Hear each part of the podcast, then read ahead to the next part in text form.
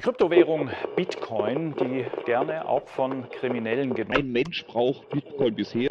sind eigentlich eine Verdummdäubelung der Menschen. Die digitale Währung Bitcoin ist ein Klimasünder. Steckt nun mal kein Wert dahinter. Das Ding kann jederzeit auf Null fallen. Diese Sache gehört verboten. Bitcoiner allerdings ignorieren dieses Problem komplett und reden sich die Welt schön. Hallo und herzlich willkommen bei Plebs Taverne, dem Bitcoin-Stammtisch für toxische Bitcoin-Maximalisten und die, die es noch werden.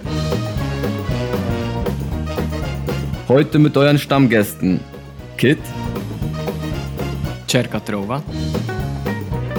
und Patrick. So Leute, heute haben wir das Thema Austrian Economics. Aber bevor wir starten, Chaka, hast du einmal die Blockzeit für mich? Klar, ich, ich, ich wollte schon sagen, nee, du willst jetzt schon anfangen ohne Blockzeit. Ja, ja. Das, das ja gar nicht. Aktuelle Blockzeit ähm, 711007, also James Bond Block. Moskau-Zeit 17.49 Uhr und die Lightning Capacity liegt aktuell bei 3277 Bitcoins. Numbers go up. Numbers go up, genau. Nice. Wobei Moskau-Zeit ist ja auch hochgegangen, also von dem her. Ja, ist nicht schlimm, konnte mal wieder günstiger einkaufen, ist doch top. Ähm, Genau.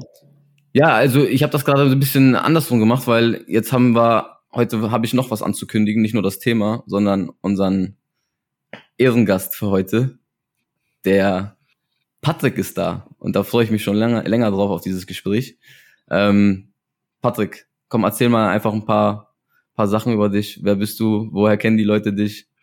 Ja, also ich bin der Patrick. Ich äh, bin Softwareentwickler äh, im Beruf, selbstständiger Softwareentwickler. Und die meisten werden mich wahrscheinlich kennen von der 21 Crew. Ich bin da jetzt mittlerweile schon eine gewisse Zeit dabei in den, in den News-Folgen und auch in diversen Interview-Folgen. Vor allem, wenn es um ökonomische Themen geht oder diverse Interviews und Debatten, die machen mir immer am meisten Spaß. Deshalb bin ich da auch meistens dann anwesend, wenn es wieder heißt, wir müssen in gewisser Weise ein paar Punkte diskutieren oder ein paar ökonomische Fragen klären, ähm, dann bin ich immer am Start. Immer dann, wenn es seriöse Sachen geben muss, dann, dann wird Patrick losgeschickt. Das sagt immer Markus. Ja, ja, und, Ja. und wenn es um, um, um schlagkräftige Argumente geht, äh, ich glaube, da ist Patrick auch ganz gut drin, weil wenn ich immer höre, also ich, ich glaube, mit, mit, mit dem möchte ich nicht so gerne über irgendwas diskutieren, wo wir nicht einer Meinung sind. Ja, würde ich nicht empfehlen, nee. Also, da gibt sicherlich einfache Diskussionspartner, die ihr euch einladen könntet. ja, Ähm, es kommt aber immer aufs Thema an. Also ich suche mir natürlich schon die Themen aus, wo ich denke, ich kann was dazu beitragen und ich kann, ich habe eine Meinung, die ich auch verteidigen kann und die ich auch einigermaßen gut recherchiert habe und sonst versuche ich mich rauszuhalten, ja. Das ist Ja. auch so, ein- so ein bisschen so ein Cheatcode, ja. Ich glaube, wenn man diese Regel einhält, dann wirkt man äh, schon etwas sicherer, als äh, wenn man, wenn man das nicht tut, ja. Super guter Tipp auf jeden Fall. Also Leute, gleich notieren. Cheatcode-Tipp von äh, Patrick. Richtig. Nee. Also wenn ihr Shitcoiner seid, solltet ihr generell den Mund halten, sagen wir es mal. so. Ja. So könnte man die Regel zusammenfassen. Ja, da gibt's doch noch ein paar mehr Regeln bei Shitcoinern, deswegen, aber da, das hatten wir letzte, letzte Folge schon. ähm, aber ich bin, ich bin schon, ich bin echt, äh, äh, manchmal, manchmal staune ich echt äh, heftig. Also was du da manchmal für Sachen raushaust, so, wie kommt dieses ganze Wissen eigentlich zustande? Also bist du eigentlich nur am Lesen oder, oder was, oder hast du noch Freizeit? Mm, ja, also das ist halt die Freizeit. Ne? Also das, das Ding ist, es kommt immer halt drauf an, wo man den Wert drauf legt. Und bei mir war es halt so, ich habe ja studiert, ich habe ja auch ähm, Wirtschaftswissenschaften studiert und da ist mir halt im Studium schon relativ früh über diverse, ja, vor allem auch YouTube-Kanäle und so, habe ich mich beschäftigt mit Investments und wie das alles funktioniert. Also gerade so Shoutout äh, mit Kopf und so, da bin ich schon ein bisschen mehr so in diese libertärere Szene, sage ich mal, reingekommen. Ja, also der ist jetzt nicht wirklich libertär, aber man kommt schon ein bisschen mehr in diese freiheitlichen Gedanken rein und habe mich dann eben im Studium auch sehr mit beschäftigt mit. Ähm, erst war es äh, Thomas Sowell, wer den kennt, das ist ein ja ein amerikanischer Ökonom, der ja eher, sag ich mal, ähm, im sehr freiheitlichen äh, Gedenken, also Gedanken angesiedelt ist. Also so ähnlich wie Milton Friedman, der ist etwas bekannter. Die haben auch viel zusammen, sag ich mal, Kollaboration gemacht, die beiden. Und da bin ich so ein bisschen reingekommen äh, in das ganze Thema Ökonomie. Ich meine, Ökonomie war bei mir in der Familie auch immer ganz relevant, weil zum Beispiel mein, äh, mein Großvater, der war am Ende im, im Außenhandelsministerium in der DDR, also der war relativ hoch im Ministerium und deshalb auch in meiner Familie schon immer ganz bekannt gewesen, diese ganzen Themen, die die ganzen Ökonomiethemen und hat mich schon immer interessiert und dann habe ich mich einfach reingelesen. Also ja, es ist, es ist hauptsächlich, dass man halt in Büchern sich wohlfühlt und sagt, man, man ist bereit, äh, diese ganzen Themen mal durchzugehen und auf den Grund zu gehen und äh, ja, zu verstehen. Ja, es ist einfach anders als jetzt bei so Themen wie Informatik oder Mathematik oder so, wo man sagt, da musst du jetzt nicht äh, Bücher lesen, die tausende Seiten lang sind, sondern geht es eher darum, dass du übst und dass du die Konzepte verstehst und so weiter. Und bei Ökonomie habe ich das Gefühl, es ist eher so, du musst dir halt die, die Themen so oft wie möglich anhören, in verschiedenen Blickwinkeln angucken, schauen, was hat der eine, was hat der andere dazu zu sagen, das am besten zu diskutieren mit anderen Menschen. Und am Ende hast du dann vielleicht eine gefestigte Meinung, die du auch gegen die Argumente, äh, gegen Argumente verteidigen kannst. Ja, es ist immer ein schlechtes Zeichen, wenn du jetzt ein Argument noch nie gehört hast, dann, dann fehlt dir wahrscheinlich irgendwo noch ein Teil der Perspektive, ja. Mhm. Ist es auch da durch die Bücher, dass du auf das heutige Thema, was wir besprechen, österreichische Schule gekommen bist? Oder gab es da einen anderen Eingang in dieses Austrian Economics Kaninchenbau? Na, das ist eine gute Frage. Also es ist tatsächlich so, dass ich, bevor ich zu Bitcoin gestoßen bin, von der österreichischen Schule noch nichts gehört hatte. Also nichts gehört, weiß, kann ich nicht mehr genau sagen. Ich weiß, äh, dass ich schon, ich denke, den Namen hatte ich schon mal gehört, aber ich hatte noch nicht jetzt eine Ahnung, wofür steht die österreichische Schule, geschweige denn, was sind die Vertreter oder was sind deren Positionen ähm, und wie unterscheiden sie sich von anderen, von anderen Denkschulen in der Ökonomie. Äh, Soweit war ich nicht. Ich war da quasi immer noch äh, in, dem, in der Ecke eher so Richtung Milton Friedman, Thomas Sowell und sowas, die so vertreten haben. Und äh, die österreichische Schule, die, deren Meinung haben mir nichts gesagt. Das heißt, mein Einstieg in, sage ich mal, dieses Rabbit Hole war tatsächlich auch der Bitcoin-Standard. Und im Bitcoin-Standard wird ja quasi so ein bisschen die österreichische Schule mh, hm, aufgerollt, also die wichtigsten Ideen, zumindest was Geld angeht. Weil die österreichische Schule meiner Meinung nach die ist, die das Thema Geld am besten behandelt, auch am tiefsten behandelt und mit den meisten unterschiedlichen Anwendungsfällen behandelt. Also in vielen anderen Denkschulen ist es halt mehr so ein, ja, so, ein, so eine Idee, die irgendwie im Hinten dran steht, so wie, keine Ahnung, am krassesten ist es im im Marxismus, Leninismus oder so, da ist Geld einfach nur so ein Tauschmittel und das war's. Oder gibt es gar keine weitere wirkliche Analyse, die dahinter steht. Und in, in der österreichischen Schule wird das eben sehr, sehr, sehr tief analysiert. Und wenn man Geld verstehen will, braucht man meiner Meinung nach in gewisser Weise, muss man zumindest schon mal davon gehört haben von der österreichischen Schule. Und wer das nicht hat, der kann meiner Meinung nach einfach, hat einfach 30 bis 50 Prozent der Argumente noch nicht wirklich gehört. Ja. Okay, und ähm, Kannst du vielleicht für, für, für uns mal so ganz kurz mal vielleicht erklären, was für die, für die, für die ganz Blöden, sag ich mal, so ein, ganz kurz mal grob erklären, was Austrian Economics ist. Vielleicht hat es ja wirklich noch niemand gehört. Ansonsten, ähm, wir verlinken noch den, ähm, den Podcast von dir, Zeit, Geld und Wirtschaft. Ähm, da können sich die Leute dann nochmal näher drauf ähm, äh, konzentrieren und nochmal weiter informieren. Aber was, was, kann, kannst du da mal so einmal so grob erklären in deinen Worten? Ja, kann ich gerne. Also zuerst mal muss man sich natürlich fragen, was ist eigentlich eine Denkschule? Also was macht eigentlich eine Denkschule aus? Und wie man das zusammenfassen kann, ist, dass man sagt, es gibt eine gewisse Übereinstimmung in den Ideen, die man hat, in den generellen Zusammenhängen oder in den Grundannahmen, die man trifft. Und dann darauf basierend ergibt sich natürlich auch, dass verschiedene Vertreter, die dann zusammen zum Beispiel gelehrt haben, diverse Schüler von anderen sind und so weiter, so eine Art Schule sich bildet, ja, so wie man auch Schule jetzt, nicht so wie man es jetzt verstehen würde, ein Gebäude, aber halt eine mehr oder weniger Menge an Leuten, die zusammen ähm, Denk Ideen weiterentwickeln, die zusammen diskutieren und eine Idee voranbringen. Und da gibt's in der Ökonomie verschiedene, verschiedene so, sogenannte Denkschulen. Also es gibt ähm, zum Beispiel die Chicagoer Schule, die von Milton Friedman zum Beispiel, und die, die sind auch sehr liberal, aber was Geld angeht, sind sie nicht so liberal und die haben ein bisschen andere Vorstellungen. Dann gibt es natürlich Marxismus, Leninismus, die haben eine eigene Denkschule. Und dann gibt es Keynesianismus, wer das schon gehört hat, ist eigentlich so die vorherrschende Denkschule aktuell. Und dann gibt es die, die, die österreichische Schule. Und was die österreichische Schule stark unterscheidet von den, von den anderen Denkschulen, ist, dass sie einen enormen Fokus und einen enormen Wert auf das Individuum legt. Also das Schlagwort ist ja methodologischer Individualismus. Ja, es ist ein äh, bisschen lang, aber was es im Prinzip bedeutet, ist, du versuchst immer die Ideen und die Ziele und die Wirtschaft herzuleiten aufgrund des Individuums. Also du musst dir anschauen, was machen Individuen, wie verhalten sich Individuen, was haben Individuen für Anreize und wie führt diese, dieser Anreiz, den die Individuen haben, wie führt es dazu, dass sich eine Wirtschaft bildet, wie führt es dazu, dass sich bestimmte Phänomene entwickeln, wie Geld oder Zinsen und so weiter. Und diese diese Fragestellungen die widmet sich die österreichische Schule im Vergleich jetzt zum Beispiel zu anderen Denkschulen, die ganz anders rangehen. Die gehen zum Beispiel rein und schauen sich an, was macht die Gesellschaft. Ja, die schauen sich an, was gibt es für gesellschaftliche Phänomene und versuchen dann äh, zu erklären, wenn jetzt ein Individuum zum Beispiel in dieses gesellschaftliche Phänomen reingeht, wie verhält es sich dann? Das ist halt eine ganz andere Denkweise. Es ist ähm, ein ganz anderer Ansichtspunkt und meiner Meinung nach nicht der richtige Ansatzpunkt, wenn man, wenn man ähm, ja, wenn man die Ökonomie oder die Gesellschaft wirklich verstehen will oder verstehen will, was die, die, die Systeme sind und die Ideen sind, die sich hinter den einzelnen Vorgängen ja, verbergen.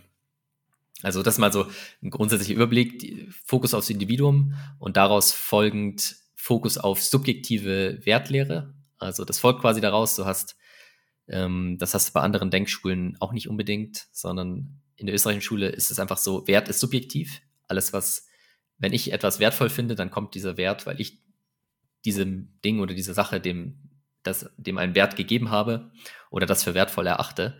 Und wenn du so denkst, dann bist du natürlich auch viel eher geneigt, dem Individuum mehr, mehr Macht und mehr Einfluss zuzugestehen, weil du sagst, jeder weiß selber, was er am besten äh, kann, was er am besten will, was er ähm, mit seinem Leben machen will und wie er sich, wie er sein Leben gestalten will. Und diese Idee streckt sich dann eben durch. Und dann sagt man, okay, wenn das Individuum derjenige ist, der das am besten entscheiden kann, dann bedeutet das wohl auch, dass ich am wenigsten Regeln von außen geben sollte und wenigsten Beeinflussung von außen geben sollte, denn das kann eigentlich nie besser sein als das, was das Individuum selbst machen will.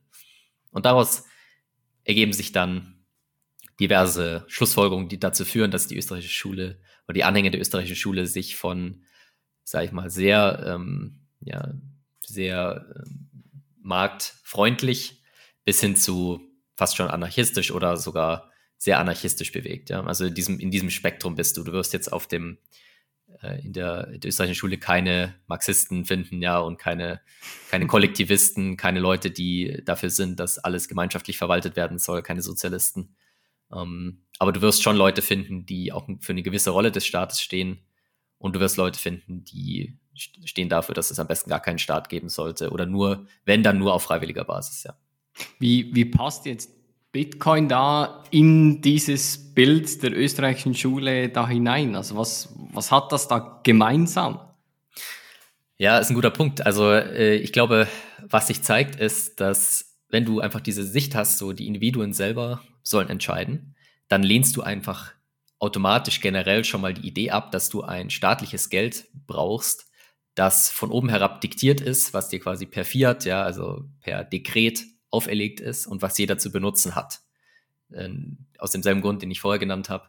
Wenn du glaubst, das Individuum kann das selber entscheiden oder kann am selben, weiß selber am besten, welches Buch es lesen will oder wie es seine Freizeit verbringen will, dann weiß es auch selber am besten, welches Geld es verwenden will. Und dementsprechend ist man erstmal generell dem abgeneigt, dass man sagt, ich habe eine zentrale Instanz, die mir diktiert, welches Geld ich zu verwenden habe und ist sehr skeptisch dagegenüber zu sagen, wir äh, übernehmen das einfach, weil das uns jemand gesagt hat, ja, sondern man, man überlegt sich ganz genau, was sind, eigentlich, was sind eigentlich die Eigenschaften von gutem Geld, was muss gutes Geld, was macht das aus, was sind die Konsequenzen und dann kommt man zu dem Schluss, dass Fiat-Geld nicht die Lösung ähm, des Ganzen ist. Ja. Also in, in früherer Zeit, als Bitcoin noch nicht gab, äh, war, waren die Anhänger der österreichischen Schule eine ja, sehr krasse Anhänger des Goldstandards. Es gab noch ein bisschen Unterschiede, also zum Beispiel Hayek oder so, auch ein, ein Vertreter der österreichischen Schule, der war eher für, generell für Währungswettbewerb, der hatte auch unterschiedliche Ideen, wie man das machen könnte, dass man irgendwelche äh, Waren und Dienstleistungen hinterlegen könnte, um damit ein Geld zu machen und so, aber es, im Prinzip waren alle Anhänger der österreichischen Schule für einen freien Währungswettbewerb, beziehungsweise waren für den Wettbewerb, aber haben gesagt, auf dem Wettbewerb wird sich immer Gold durchsetzen. Und dementsprechend sollten wir einen Goldstandard verwenden und Gold als Geld verwenden. Und jetzt in der neueren Zeit ähm, merkt man schon doch einen, einen Move hin zum, zu, zu Bitcoin als noch besseres Geld als Gold, ja. Mhm. Ja, da Bitcoin ist eigentlich das perfekte Werkzeug äh, dafür. Für einen Anhänger der österreichischen Schule ist Bitcoin das perfekte Werkzeug, weil ja, Bitcoin ist wie Gold einfach geiler und besser. ähm, also wenn es damals schon Bitcoin gegeben hätte, dann wären sie, dann wären Mises und Hayek und so, dann wären die toxische Bitcoin-Maximalisten vielleicht geworden sogar. Ja, ja ich, was sagen. Ne?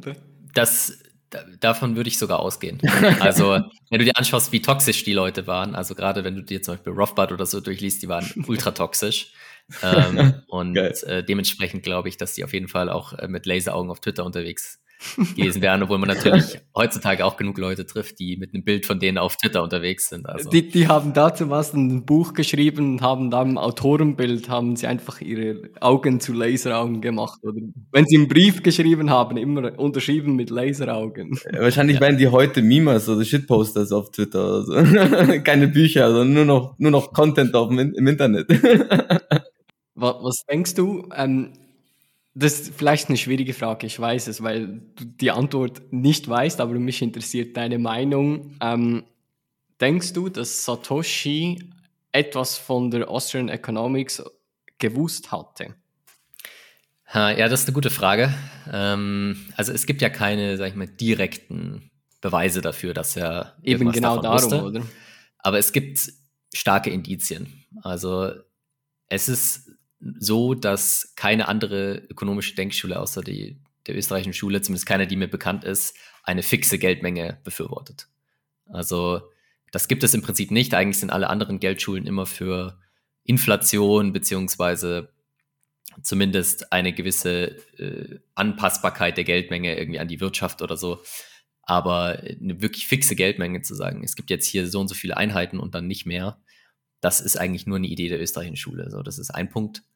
Ähm, dann der andere Punkt ist, dass man sagt, dieses Vertrauen, also da hat er ja schon davon geredet, diesem Vertrauen in die Regierung, dass dieses Vertrauen immer wieder gebrochen wurde und dass man diesen Fiat-Währungen vertrauen muss, um ein Geldsystem zu haben, das wollte er loswerden. Das heißt also, es gibt eigentlich keine andere Denkschule, selbst diese eher äh, liberaleren Denkschulen äh, sind nicht unbedingt Befürworter eben von einem Geld, was nicht vom Staat gemanagt wird. Das heißt, allein die Tatsache, dass du ein Geld starten willst, was nicht vom Staat kontrolliert wird, zeigt, dass er zumindest, ja, ob er davon gehört hat, kann man natürlich nie wissen. Es kann natürlich sein, dass er sich das alles Klar, selbst ja. ausgedacht hat. Aber die Wahrscheinlichkeit und dadurch, dass solche Ideen nur die allerwenigsten, ja, es gibt immer ein, zwei Denker, die kommen tatsächlich auf diese Idee und dann gibt es Hunderttausende, die diese Ideen halt lesen und verstehen und, und kopieren. Die Wahrscheinlichkeit, dass er selber das ähm, verstanden hat, ist zwar möglich, aber ich halte es für eher unwahrscheinlich. Ich glaube schon, dass er zumindest gerade in diesem Kreis, wo die Leute ja mit Nix Abo und so, wo die Leute eine eigene Währung machen wollten, die unabhängig von Staaten ist, dort ist diese Literatur ja, ähm, ja, war ja dort im Umlauf. Das heißt, dass man da gar nicht mit in Kontakt kommt, ist schon, ist schon sehr äh, unwahrscheinlich, sagen wir mal, ja. Ja, denke ich auch. Also es gibt, das ist eben das Schwierige, es gibt keinen eindeutigen Beweis, wo du genau siehst, okay, ähm, einfach halt die, die Eigenschaften, die Bitcoin hat, die, wo man einfach halt Rückschlüsse ziehen kann, dass er höchstwahrscheinlich etwas damit zu tun gehabt hat oder zumindest gleich, gleiche Gedanken hatte oder so. Ja, ähm, genau. Bei mir beispielsweise, und ich habe vorhin gehört, bei dir auch, war es so, dass ich vor Bitcoin überhaupt noch gar nichts von Austrian Economics, österreichische Schule oder so gehört habe. Und das erste Mal, als ich es gehört habe, habe ich gedacht, österreichische Schule, was, was, was, was wollen jetzt die Österreicher da ähm, damit zu tun haben oder so. Keine Ahnung gehabt, was das ist. Und mittlerweile beschäftige ich mich immer wie mehr damit. Was, was ist eigentlich so der Grund? Weil, wo ich mich das erste Mal mit diesem Thema beschäftigt habe und das gelesen habe, dachte ich, ja klar, ist ja logisch. Wie, wieso bin ich da vorher nicht drauf gekommen? Was könnte da eine, eine Ursache sein, warum die Leute vor Bitcoin jetzt ähm, noch überhaupt nichts davon gehört haben? Ja, also ich glaube, der Hauptgrund ist, dass die ganzen ähm, Theorien immer, also generell in der Wirtschaftswissenschaft, sehr, sehr schwer tatsächlich überprüfbar sind. Also das hat man generell in der, in der Wissenschaft, hast du ja immer das Problem, du möchtest einzelne Ursachen herausfinden. Ja, du hast ein bestimmtes Phänomen oder eine bestimmte Situation, du möchtest jetzt bestimmte Ursachen isolieren und verstehen, was hat jetzt dazu geführt, dass irgendwas passiert ist. Ja, du hast A und B und du merkst, okay, wenn A auftritt, tritt auch B auf. Und jetzt willst du herausfinden, wie ist der Zusammenhang? Denn es kann ja sein, dass A dazu führt, dass B entsteht. Es kann aber genauso passieren, dass äh, durch B A ausgelöst wird. Oder es kann sein, dass es einen dritten Faktor C gibt, der B und A auslöst. Oder eine Kombination aus diesen Faktoren mit Wechselwirkungen und hin und zurück. Das heißt also, wie macht man das normalerweise in der Wissenschaft? Naja, man, man sucht sich ein Experiment, wo man versucht, alle anderen Faktoren zu isolieren, ja, und zu sagen, wir kontrollieren diese ganzen anderen Faktoren und halten nur diesen einen Faktor also alles andere halten wir konstant und nur diesen einen, einen Faktor variieren wir, dann herauszufinden, was, was löst jetzt was aus. Und dafür braucht man ein kontrolliertes Experiment. Das funktioniert sehr gut in Bereichen wie Physik, Chemie, ja, auch in der Medizin, je nachdem, funktioniert das relativ gut. Aber sobald du in eine Sozialwissenschaft reinkommst, wird das Ganze auf einmal schwierig. Denn wie willst du jetzt ein Experiment machen mit einer ganzen Nation und alle anderen Faktoren isolieren? Mhm. So nicht hast du ja quasi, nicht nur hast du ein gigantischen, gigantisches Experiment, was du eigentlich nie durchführen kannst, weil es viel zu teuer wäre, sondern du hast zusätzlich noch, das Problem, dass du hunderte Millionen Faktoren hast, die du nicht isolieren kannst und du hast zusätzlich noch Probanden, die auf das reagieren, was du tust. Also äh, das ist das ist halt nicht so einfach, ja. Also die die die oder die vorausahnen, was du machen wirst und dementsprechend sich anders verhalten und so weiter. Du du äh, du äh, interagierst mit quasi intelligenten Probanden. Und das, das Problem hast du. Und dementsprechend ist es sehr schwierig, äh, diese Faktoren tatsächlich zu zeigen. Und was halt spannend ist, ist, dass äh, Bitcoin dazu führt, dass in der realen Welt gezeigt wird, dass so ein Geld quasi entstehen kann. Also davor konnten halt die ganzen Ökonomen immer sagen, nee, sowas geht nicht, mhm. denn alle anderen Versuche wurden einfach verboten oder wurden ähm, wegreguliert oder wurden so, es wurde so schwierig gemacht durch Regulierung, dass man äh, nicht mehr diese Markteintrittsbarriere über, über, über, überwinden kann. Ja, vielleicht wäre es schon etabliert gewesen, wäre es vielleicht noch da, aber man kann nicht in den Markt eintreten. Und dementsprechend kann man immer sagen, ja, ja, klar, es funktioniert nicht, sieht man ja, es gibt ja nicht. es gibt kein Geld, was quasi nicht vom Staat gemacht ist. Jeder Staat hat seine eigene Währung und äh, dementsprechend ist doch klar, dass unsere Theorie richtig ist, dass Geld quasi vom Staat ausgegeben werden muss und dass es kontrolliert werden muss und alles andere ist schlecht. Ja. Aber wenn ja. du jetzt einfach Bitcoin hast, und das ist ja genau die Reaktion, die die meisten Ökonomen haben, wenn sie Bitcoin sehen, so, ja, okay, ähm, Tulip, keine Ahnung, Tulip Bubble, äh, 17. Jahrhunderts Tulpenzwiebeln und äh, 100 Null und Crazy und Phob und was weiß ich. Ja. Aber dieses Argument kannst du halt nur im ersten Zyklus bringen, ja. Aber mir ist keine Blase bekannt, die irgendwie über zwölf Jahre fünfmal geplatzt ist und danach zehnmal größer war jedes Mal. Das ist sehr, sehr unwahrscheinlich. Ja, normal sieht es eben aus wie mit irgendwie OneCoin oder so, dass ja. du irgendwie äh, die Leute, es geht richtig ab und die Leute machen Party und dann irgendwann gibt's den Rugpull oder äh, das Ding kollabiert und dann war's es. Aber ja. welchen Scam kennst du, der 800 Mal wieder neu kommt und dann jedes Mal zehnmal größer wird? Ja. Deshalb bin ich dann außer Ethereum. ja, außer Ethereum, ja. nee, aber, aber was, was würdest du sagen? Warum, warum, warum, warum sagen die alle, es ist eine Blase? Sehen die das nicht? Oder wollen die das nicht sehen? Oder was denkst du, was ist dein. Weil sie keine andere Erklärung dafür haben. Also stell dir vor, du, du siehst irgendwas, ja, du läufst auf der Straße, ja, keine Ahnung, ob mir jetzt auf der Stelle ein Beispiel einfällt, aber ja, mal, du läufst auf der Straße und auf einmal ist da irgendwie so ein, UFO oder so, ja. Ein Einhorn, oder? Ja, da denkst du halt vielleicht auch erstmal so, was ist hier los? Das muss irgendwie ein Filmset sein oder was ist das hier? Das kann ja nicht sein. Oder dann schaust du ein bisschen rum, so, was ist hier? Ja, das, das macht keinen Sinn, so in meiner Lebenserwartung, so. Das ist kompletter Quatsch, so. Ich hab, kann mir nicht erklären, wie, wieso das hier jetzt ist, ja. Oder keine Ahnung. Und dann denkst du so, irgendwas stimmt hier nicht. Ja, und dann schaust du und dann sagst du, hm, das muss, das muss irgendwas, keine Ahnung, Fata Morgana sein oder habe ich zu viel gesoffen oder was ist hier los, ja. Und dann kannst du natürlich, die meisten gehen natürlich nicht erstmal in sich und fragen sich, das ist ganz menschlich, dann sagst du halt nicht, okay, wo könnte ich falsch liegen, sondern denkst dir, okay, ja, die anderen, die anderen liegen irgendwo falsch, ja. ja. Und erst wenn du halt dann immer wieder damit konfrontiert wirst und es nach fünf Jahren immer noch nicht tot ist, musst du dich halt fragen, okay, vielleicht lag ich falsch oder was, was ist hier die Theorie, die ich hier vielleicht noch nicht verstanden habe oder die ich übersehen habe oder was ist hier das Problem? Ja, und du bist einfach, Es wird, es du bist damit ja auch, konfrontiert. es wird ja auch mal teilweise, also ich, ich denke mal so, okay, die, auch Leute, die sich mit Austrian Economics beschäftigen, die verstehen es ja teilweise nicht.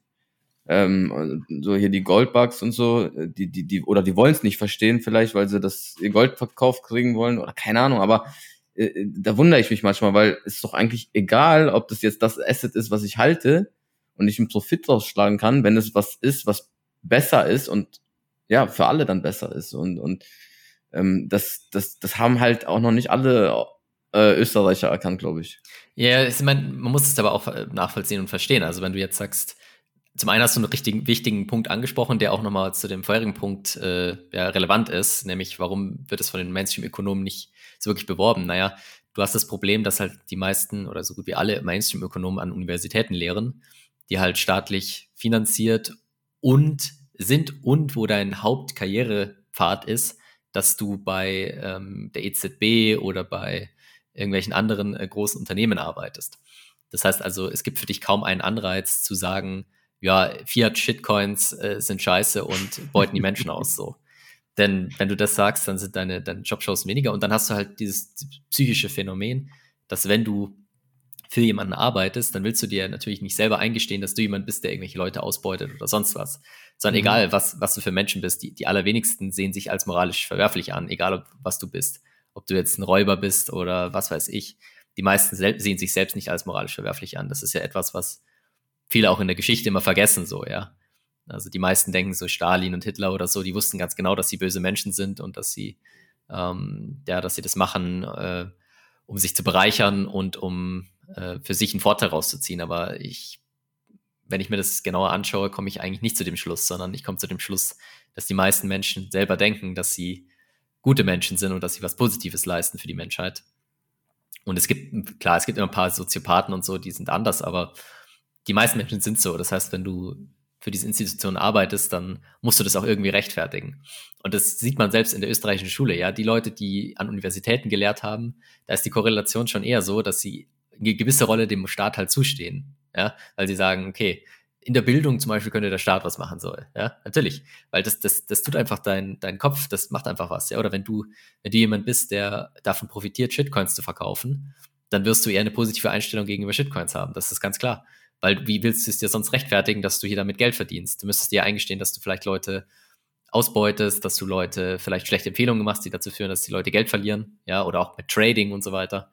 Dass die meisten äh, glauben dann irgendwie, dass es tatsächlich positiv sein kann oder versuchen sich irgendwie schön zu reden.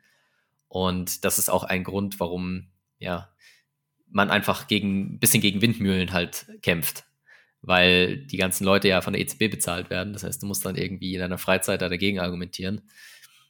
Ist nicht so easy. Aber ich glaube, wenn halt der Anreiz groß genug ist, dann, dann, dann kommt es eben. Und eben Bitcoin ist eben was, was quasi so in your face dich anstarrt, dass du halt, wenn du halt dann die, die Mainstream-Ökonomen fragst und die so eine äh, Tulpen blasen, dann fragen sich die Leute halt auch, hm, ist jetzt aber keine so gute Erklärung. So, was gibt es denn eigentlich noch so für Erklärungen? Aha, hier gibt es die österreichische Schule, die schon seit 200 Jahren vorhersagt, oder nicht 200, aber 150 Jahren vorhersagt, dass äh, ein Geld auf dem freien Markt entstehen kann und dass das sogar das bessere Geld ist und dass es sich auf kurz oder lang durchsetzen kann, wenn es nicht abgeschafft werden kann und so weiter.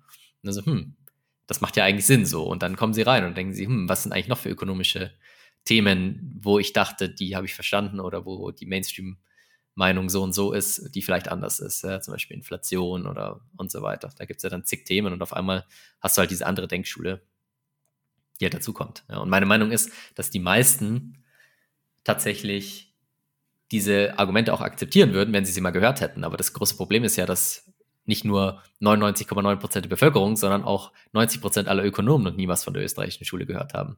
Mhm. Da kannst du ein Doktor der Ökonomie sein und hast noch nie was davon gehört. Und das ja. finde ich halt relativ bedenklich. Ja, deshalb finde ich den, den Twitter-Bot ähm, Did Bitcoin Die Today und der einfach jeden Tag einfach No postet. Der, der ist Hammer. Wenn, wenn wir jetzt gerade wieder auf beispielsweise Inflation kommen, ähm, kommt auch sehr oft ähm, gerade auch in der österreichischen Schule in dieser Ecke ähm, der Begriff Cantillon-Effekt ähm, hervor. Kannst du den mal erklären und vielleicht auch mit, mit Beispielen mal aufzeigen in, in der realen Welt aktuell, wo, wo man das finden kann oder jetzt aktuell perfekt ähm, sich anschauen kann. Ja, also der, dieser Cantillon-Effekt ist eigentlich ein perfektes Beispiel für so ein Phänomen. Nämlich geht es da, das ist von diesem Richard Cantillon, das war ein Ökonom im 18. Jahrhundert und der hat im Prinzip diesen Effekt dargestellt, warum Geld niemals neutral ist. Das ist so, ein, so eine Idee, die ist in diesen Mainstream-ökonomischen Schulen sehr ver verbreitet, dass man sagt, okay, es gibt Inflation und die betrifft alle irgendwie gleichmäßig. Ja, das ist diese Vorstellung. So, alle Sachen werden irgendwie teurer, aber dafür steigen auch irgendwie die Löhne. Und am Ende ist das mehr so ein neutrales Phänomen, was dazu führt, dass du am Ende des Tages eine Veränderung des Preisniveaus hast, aber ansonsten muss man sich eigentlich keine großen Gedanken darüber machen. Ja, es ist äh, etwas, das haben wir und das ist eine gute Sache. Aber was dieser, äh, was Cantillon eben gezeigt hat, ist, dass Geld niemals neutral ist und schon gar nicht die, das Zerstören oder das Erschaffen von neuem Geld. Also wo es relativ klar ist, ist, dass wenn du Geld zerstörst, dass das nicht neutral sein kann, denn dann hast du das Geld nicht mehr und es betrifft dich mehr als andere. Ja, vielleicht habt ihr das schon mal gemerkt, wenn ihr, wenn eure, wenn euer Geldbeutel geklaut wird oder wenn, äh, wenn ihr eure, wenn ihr Geldbeutel verliert, dann betrifft es euch mehr als andere. Ja, definitiv. Und genauso ist es andersrum, wenn ihr eine Gelddruckmaschine habt im Keller und ihr druckt euch massiv Geld, ja, und das merkt keiner, dann habt ihr davon einen größeren Vorteil als andere Menschen. Ja, das ist eine relativ offensichtliche Tatsache, über die aber eigentlich nie, nie gesprochen wird. So, das ist sowas so, hm, interessant. Darf keiner drüber sprechen. ja, es ist halt, es würde halt aufzeigen, dass es hier potenzielle Probleme geben könnte, wenn du jemanden hast, der quasi Geld erschaffen kann. Und was dieser Cantillon-Effekt aber noch zeigt, ist nicht nur diese triviale Einsicht, dass man sagt, okay, der, der sich Geld drucken kann, der profitiert, sondern dass es quasi so einen gewissen Weg gibt, wie sich Geld in der Wirtschaft ausbreitet. Also derjenige, der das Geld erzeugt hat, hat nicht nur selber einen Vorteil, sondern was er ja dann mit dem Geld macht, ist, er kann entweder gar nichts damit machen, dann passiert nichts. Ja, er kann es einfach rumliegen lassen, hochstapeln, passiert gar nichts mit der Wirtschaft. Ähm, zumindest wenn niemand davon weiß. Und er kann es aber auch ausgeben. Und der Witz ist, er gibt, es, er gibt ja dann mehr Geld aus, als er sonst ausgegeben hätte. Das heißt, alle Produkte, die er damit kauft, haben höhere Nachfrage, als sie sonst gehabt hätten. Und dementsprechend haben die Unternehmen, die diese Produkte verkaufen, höhere Profite oder zumindest höhere Umsätze, wodurch sie dann am Ende mehr Profite haben, ja, im Normalfall. Das heißt also, derjenige, der, ähm, es ist nicht nur derjenige, der, der zuerst das Geld bekommt, der profitiert, sondern auch alle, die um ihn herum sind, quasi, die alle, die von ihm Geld bekommen. Da hast ja auch noch Aktionäre von diesem Unternehmen beispielsweise. Ja, so geht es dann durch. Also zum Beispiel, ich habe jetzt eine Gelddruckmaschine im Keller, ja, ich drucke mir jetzt auch nicht Geld, dann kaufe ich mir davon äh, einen Mercedes, sagen wir mal, ja. Und dann haben, äh, hat Mercedes höhere Profite und diese Profite werden dann an die Aktionäre umverteilt und so weiter. Und der Witz ist, dass das immer so weitergeht, bis durch die ganze Wirtschaft. Ja, dann haben die Aktionäre von Mercedes mehr Geld und die geben das wieder aus für mehr Nahrungsmittel oder für einen Urlaub oder was auch immer sie halt, ähm, wo auch immer sie ihr Geld ausgeben wollen. Und was dann passiert ist, dass die Preise in der, in der Gesellschaft unterschiedlich schnell steigen. Also wenn ich einen Mercedes kaufe, dann wird halt erstmal der Preis von Mercedes oder zumindest die Absatzmenge von Mercedes ansteigen. Und die, dann haben die Mitarbeiter von äh, oder die Aktionäre von Mercedes das Geld, was dazu führt, dass die mehr, mehr Urlaube nachfragen, dann steigen dort die Preise und so weiter. Das heißt, du hast irgendwann so einen 50-50-Schnitt, wo du sagst, der, der am meisten Geld produziert, profitiert am meisten. Und dann hast du Leute, die profitieren mehr, weil sie, weil ihr eigener, ihr eigener Profit oder ihr eigenes Einkommen gestiegen ist, während ihre Kosten, die sie haben, noch nicht so stark oder gar nicht gestiegen sind. Ja, wenn ich derjenige mit der Geld drucke, dann sind meine Kosten erstmal noch gar nicht gestiegen. Während meine, mein Profit sich maximal erhöht hat. Und für die zweite Person, zum Beispiel der Mercedes-Händler, ist es so, für, von dem ist äh, der Umsatz dann schon, der Profit schon gestiegen, aber vielleicht die Kosten auch schon ein bisschen und so weiter. Und dann geht es durch und am Ende hast du halt Leute, deren Einkommen ist noch nicht gestiegen, aber deren Kosten sind schon davor schon gestiegen. Und dementsprechend kommt dieser Umverteilungseffekt zustande, der nicht nur die Leute betrifft, die das Geld drucken, sondern auch die drumherum. Also das wird ignoriert. Also diesen ersten Teil, den, der wird noch manchmal angesprochen, dass man sagt, hm, ist jetzt nicht so geil, dass halt, also, oder dass man sagt, okay, das ist schon eine Staatsfinanzierung, wenn du jetzt einfach von der EZB Geld gedruckt wird und dem Staat quasi übergeben wird. Aber diesen zweiten Effekt, dass man sagt, okay, wie kommt das Geld eigentlich in Umlauf und wer profitiert, der um den Staat herum ist und äh, wie wird das Geld genau erzeugt. Zum Beispiel, es werden Anleihen gekauft von Unternehmen, dass die auch davon profitieren und dass das vor allem eher reichere Menschen sind, die davon profitieren und dass gerade bei den Löhnen das am Ende ankommt, darüber wird eher weniger gerne gesprochen und ist auch nicht was, was allgemein so sehr bekannt ist. Ja. Ja, und das sehen wir auch aktuell perfekt. Also Schere, Arm und Reich geht immer wie weiter auseinander. Ich würde mal behaupten, ziemlich viel an Prozenten von den Corona-Krediten, die da im letzten Jahr ausgeschüttet wurden, gingen nicht an den 0815 Bürger, sondern ähm, du, du siehst dir die Aktienpreise an, du siehst dir die Immobilienpreise an, da kannst du dreimal raten, wo, wohin das Geld ging. Ja, ich wollte schon gerade sagen, also das viel, viel Geld fließt halt in, in diese Assets. Ne? Ich, ähm, ich habe das ja ähm, selber mit, mit, miterlebt ähm, äh, auf, auf dem Bau ist das halt gerade am Boom.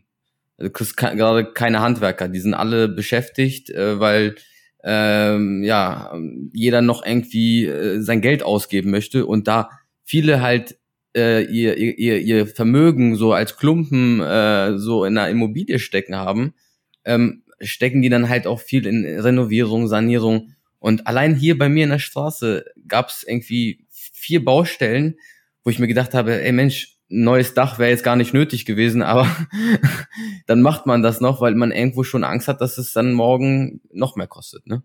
Ja, also das ist auch, ja, das, dieses ganze Thema, wie fließt Geld durch die Wirtschaft und wer profitiert davon und wer nicht, das, das wird gerne sehr ignoriert. Also gerade diese ganzen Fehlanreize, die dadurch geschaffen werden, oder was heißt Fehlanreize, ist einfach eine Umverteilung. Die, die einen haben jetzt dann mehr Geld und dadurch fragen sie halt eher Sachen nach, die Leute in dieser Kategorie eher nachfragen. Also wenn du jetzt das Geld umverteilst an Leute, die eher äh, reicher sind, ja, dann werden wahrscheinlich mehr Luxusgüter produziert. Und wenn du es umverteilst an Leute, die eher weniger Geld haben, dann wird halt sehr viel mehr Konsumgüter nachgefragt, eher einfache Konsumgüter und so weiter. Das hat man jetzt auch in den USA wieder ganz schön gesehen, wo ja wirklich die Leute so Konsumschecks ausgehändigt bekommen haben von der Regierung in der Pandemie. Und da ist natürlich die Nachfrage extrem explodiert für die ganzen ähm, Sachen. Also wenn du jetzt, das ist halt in, insofern quasi ein Vorteil oder ein Effekt, wenn du eher den Reicheren mehr Geld gibst, dann passiert erstmal nicht viel, sondern die, die legen es halt dann an in, in Aktien oder so und dann steigen die Preise. Aber es hat realwirtschaftlich erstmal noch keine so großen Effekte. Wenn du aber natürlich massiv Geld druckst und umverteilst an Leute, die generell weniger Geld haben, dann werden die das sofort ausgeben oder einen Großteil, weil sie entweder müssen oder weil sie wollen. Und das führt dazu, dass du dann massiv global auf einmal die Nachfrage extrem explodiert und die ganzen Häfen und ähm, Fabriken und so weiter einfach überhaupt nicht mehr hinterherkommen. Also das ist ja dieses Narrativ, was so kommt, so, oh, wir haben äh, Supply Chain Bottlenecks wegen Corona, mhm. aber wenn man sich die Statistiken anschaut, muss man zu dem Schluss kommen, dass wir eigentlich eine höhere Produktion und eine höhere Auslastung der Häfen haben als davor, vor Corona. Das heißt, also, es kann eigentlich nicht ein Angebotsschock sein, denn das Angebot ist sogar höher als davor. Das heißt, es muss irgendwo durch die Nachfrage ausgelöst sein. Und das sind dann eben so schnelle massive Verwerfungen, die einfach auf dem freien Markt nie so schnell passieren würden, dass auf einmal die Nachfrage komplett explodiert und dann vielleicht am nächsten Moment komplett zusammenbricht, weil jetzt auf einmal äh, der Wirtschaftszyklus zum Ende gekommen ist und die ganzen Unternehmen pleite gehen, die durch das billige Geld entstanden sind. Diese, diese Effekte, die, die, ja, und diese Vernichtung von Wert, die und Ressourcen, und Lebenszeit und Existenzen, die, die wird halt gerne ja, ignoriert von den Fiat-Befürwortern. Ja. ja. krass. Ähm, gerade wenn wir jetzt uns auch mit Geld ein bisschen beschäftigen, dann ähm, kommt man leider wohl oder über auch ähm, über die Theorie von MMT nicht ähm, hinweg. Ähm, man kommt schon, ja, aber äh, eben, ja, es gibt also, einige Leute, die, ja, es, man darf es nicht äh, überschätzen, die MMT ist eine, selbst eine, innerhalb der Mainstream-Ökonomie eine sehr, sehr kleine Gruppe, der nicht viele Ökonomen anhängen. Also das mhm. ist fast schon vergleichbar mit der österreichischen Schule von ihrer, von ihrer Bedeutung oder Größe her. Ja. Kannst du da vielleicht mal grundlegend kurz erklären, was, was die Gedanken dahinter sind was, was jetzt ein Anhänger von MMT da ähm, für Gedankengüter hat? Ja, also an sich muss ich sagen, dass die MMT meiner Meinung nach das Fiat-System deutlich besser beschreibt als alle anderen, also nicht als alle anderen, die österreichische Schule macht es noch besser, aber als die meisten Mainstream-Ökonomie. Immerhin befassen sie sich überhaupt mit dem Thema Geld. Richtig, sie befassen sich mit dem Thema Geld und kommen auch, was das Fiat-System angeht, zu einigen guten Schlussfolgerungen. Also zum Beispiel machen die halt nicht irgendwie rum und sagen, oh, die Zentralbank ist unabhängig und äh, das, äh, die, die haben ihre eigenen Ziele und da wird gar nicht, das äh, hat gar nichts mit der Politik zu tun, ja, sondern die haben hier ein Mandat und dann sind die natürlich hier und so weiter, sondern die sagen ganz klar, na klar, äh, alle Ausgaben, die der Staat macht, werden von der EZB bezahlt und wir können so viel Geld drucken, wie wir wollen. Und wir haben kein Problem, so viel Geld auszugeben, wie wir wollen als Staat. Das ist nicht das Problem. Wobei sie halt, also da haben sie völlig recht. Also das mhm. ist rein eine politische Entscheidung. Äh, also in der, in der EU ist es halt so, du hast die EU-Kommission und die ernennt halt den EZB-Präsidenten. Und die Kommission besteht halt aus den Staats- und Regierungschefs. Das heißt also, wenn die halt wollen, dann können die den EZB-Präsidenten nennen. Und wenn der sagt, äh, lass einfach mal 800 Quadrilliarden Euros machen, dann können die das machen. So, das ist das Problem. Klar. Also du hast theoretisch ist es nicht ganz so einfach. Theoretisch hast du dann eben auch Schuldenbremsen oder du hast diverse andere die immer Vorgaben. nach oben angehoben werden. Genau, also vor allem mit den ganzen Mitgliedstaaten und so weiter und so fort und so fort. Das ist nicht so trivial. Also sie könnten jetzt nicht eben 100 Quadrilliarden auf einmal äh, drucken, aber halt direktional ist es nicht unabhängig, sondern du kannst, der Staat kann sich so viel Geld äh, leihen, wie er will und kann so viel Geld drucken, wie er will und kann damit alle Ausgaben, die er will, finanzieren. Wichtig aber finanzieren. Also die MMT, die, die sagt schon auch, dass man gewisserweise unterscheiden muss zwischen Geld und Ressourcen. Also die Tatsache, dass sie alles finanzieren können, heißt nicht, dass sie auch alles machen können, was sie wollen, sondern natürlich sehen die auch, dass wenn ich eine Ressource für etwas verwende, ich es nicht gleichzeitig für etwas anderes verwenden kann. Also wenn der Staat zum Beispiel seine Ausgaben erhöht für Straßenbau und so weiter, dann ist ihnen auch klar, dass die Bauarbeiter an einer anderen Ecke dann fehlen werden. Ja? Oder wenn der Staat mehr äh, Brennstoffe braucht und, und so weiter für irgendwelche Bauprojekte, dann fehlen die an anderer Stelle. Oder wenn sie mehr Arbeitnehmer brauchen, um zum Beispiel für Schulen und so, dann fehlen diese Arbeitnehmer woanders. Also das ist schon, das ist schon bewusst. Aber sie, sie hacken eben so auf diesem Punkt rum, wir können alles finanzieren und machen sich für die Leute lustig, die sagen, wir, wir müssen irgendwie unsere Budgets einhalten, weil sie sagen, wir können unendlich viel drucken. Was dann auch dazu führt, dass sie sagen, Inflation kann schon ein Problem sein, aber sie haben irgendwie diese Idee, Inflation kann dann, kann niemals entstehen, wenn wir noch Arbeitslose haben, weil theoretisch die Produktion da erstmal noch ausgeweitet werden kann. Also sie sehen halt quasi, Arbeitnehmer haben einen großen Anteil an den Kosten für Unternehmen das heißt, das sind meistens bei, bei den meisten Unternehmen ist es der größte Kostenpunkt. Und das führt dazu, dass sie sagen, okay, solange wir noch neue Leute einstellen können, äh, haben wir keine Inflation, weil erstmal neu quasi die Kapazität ausgeweitet wird. Aber meiner Meinung nach ist das halt eine Analyse, die viel zu simplistisch ist und die diese ganzen Effekte nicht, die, die eigentlich basisökonomische Effekte nicht berücksichtigt. Zum Beispiel, Arbeit ist nicht gleich Arbeit. Du kannst, äh, wir haben in Deutschland Fachkräftemangel, ja. Du kannst nicht einfach sagen, okay, wir haben jetzt hier 10 Millionen Arbeitslose, das heißt, wir können einfach die ganzen Leute einstellen, wenn wir nur wollen. So, das funktioniert nicht. Mhm. Denn die, die Arbeitskräftenachfrage ist halt zum Beispiel im Bereich Informatik oder im Bereich äh, andere Fachkräfte, Labortechnik, Chemie, Physik, Biologie und so weiter. Da kannst du nicht einfach äh, jemanden ohne Training, ohne Ausbildung, ohne Studium vielleicht sogar äh, einstellen oder anlernen, beziehungsweise es wäre vielleicht teurer als der Nutzen, den du davon hast. Das heißt, das ist einfach schon mal so ein Effekt, wo du sagst, okay, dann hast du einfach auch historisch gesehen, ist es falsch. Also in den 70ern hattest du zum Beispiel in den USA hohe Inflation und hohe Arbeitslosigkeit so. Ja, das ist einfach ein Faktor. Oder du kannst auch sagen, du kannst nicht einfach so deine Produktion ausweiten, ohne, also ohne dass das irgend, dass du irgendwo in eine Bottleneck rein, äh, reinkommst. Also das siehst du jetzt zum Beispiel wunderbar mit der globalen Halbleiterknappheit, Chip, Chip-Knappheit. Mhm. Welches Produkt willst du heute einfach so ausweiten, ohne zusätzliche Chips zu benötigen? Es gibt sozusagen überhaupt kein Produkt mehr, was du heutzutage noch herstellen kannst, ohne zusätzliche Chips zu brauchen. Ja, selbst wenn du jetzt Bäcker Lutze bist und irgendwelche Brötchen backen willst, dann brauchst du eventuell ähm, einen neuen Backofen, ja, oder du brauchst neue Bezahlterminals und so weiter. Und die haben ja alle Chips, oder die zumindest das, die Geräte, die diese anderen Geräte herstellen, haben Chips. Das heißt, wenn die Nachfrage insgesamt steigt, dann läufst du immer in dieses Bottleneck rein. Und wenn du eins dieser Dinge in Bottleneck hat, dann wird der Preis steigen. Äh, die, die Idee von MMT ist quasi, solange wir nicht äh, 100% Auslastung haben in der Wirtschaft, können die Preise nicht steigen. Und das ist halt einfach fundamental falsch, weil es reicht, wenn halt einzelne Komponenten eine höhere Auslastung haben und dadurch die Preise angehoben werden müssen, um äh, ja, um zu vermeiden, dass du sechs Monate Wartezeiten hast. Denn das ist ja auch nichts Neues. Also das finde ich auch immer spannend in der, in der Corona-Pandemie, wo immer von Knappheit gesprochen wird. So nein, wir haben eine Klopapierknappheit oder wir haben eine Halbleiterknappheit, aber alles ist knapp. Also wenn es nicht knapp wäre, dann wäre der Preis null. Wenn alles im Überfluss da wäre, dann gäbe es keine Preise, denn das wäre schwachsinnig. Du, hast, du zahlst keinen Preis für die, die Luft, die du einatmest, wenn du rumläufst, weil die nicht knapp ist. Das, das, das, du nimmst sie niemand anderem weg, sondern das ist für alle vorhanden. Das heißt, Knappheit ist immer relativ. Ist etwas knapper als davor ist es. Und wenn etwas knapper als davor ist, dann bedeutet das, es muss auf weniger Leute aufgeteilt werden. Das heißt, die Leute, die am meisten Kaufkraft haben oder die am meisten nachfragen, die werden dieses Gut bekommen. Das heißt, du begrenzt es dann durch den Preis.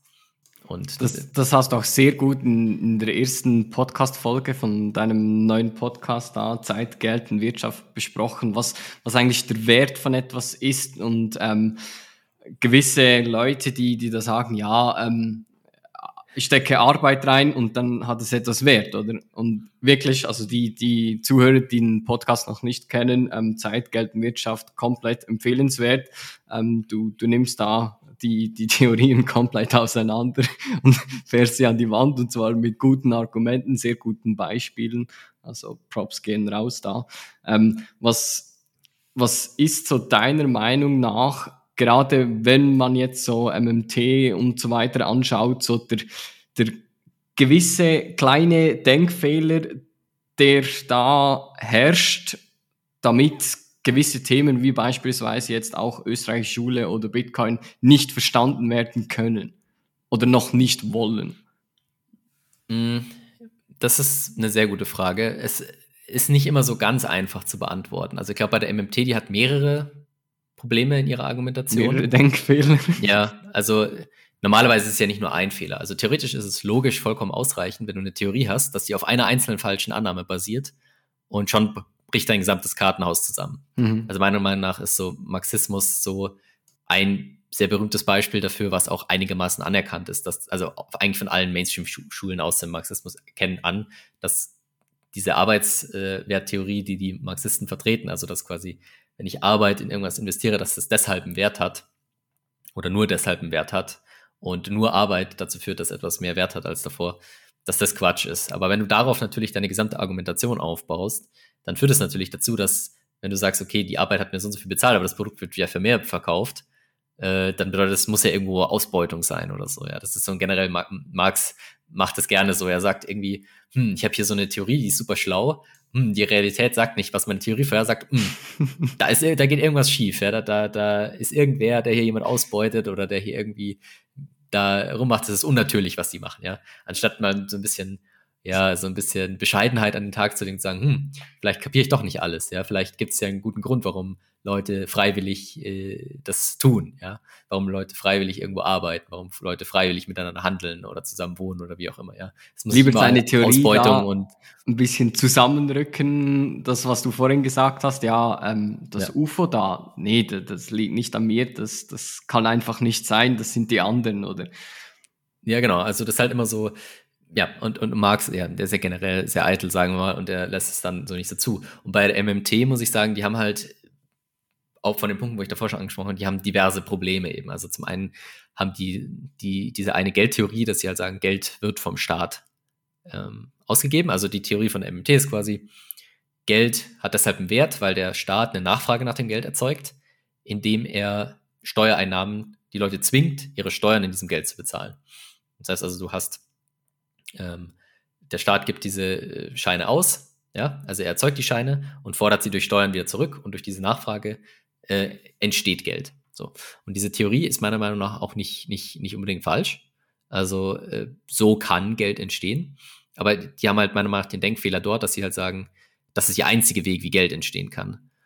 Und das ist einfach sowohl logisch als auch historisch falsch. Also wir hatten Gold äh, als Währung für Jahrtausende und es ist nicht so, dass äh, dieses Gold von den Herrschern gesagt wurde, das ist jetzt Geld, sondern es war andersrum. Halt Gold hat sich auf dem freien Markt entwickelt als Geld und wurde dann erst später von Herrschern, Königen, Kaisern und so weiter als, ähm, ja, als offizielles Zahlungsmittel und so weiter anerkannt beziehungsweise gefördert und so weiter.